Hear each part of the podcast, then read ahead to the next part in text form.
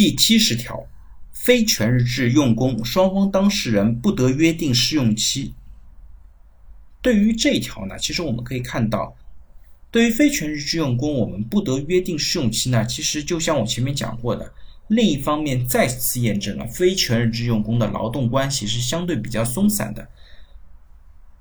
用人单位呢，不能够依靠像试用期这样的形式来考察你这个人是不是胜任这个岗位，但是呢。他不约定试用期呢，也是有他背后的初衷的。因为虽然双方当事人不能够约定试用期，但是呢，双方当事人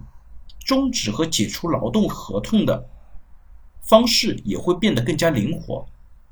非全日制用工的劳动合同解除或者终止呢，不需要像全日制劳动关系那样，必须严格按照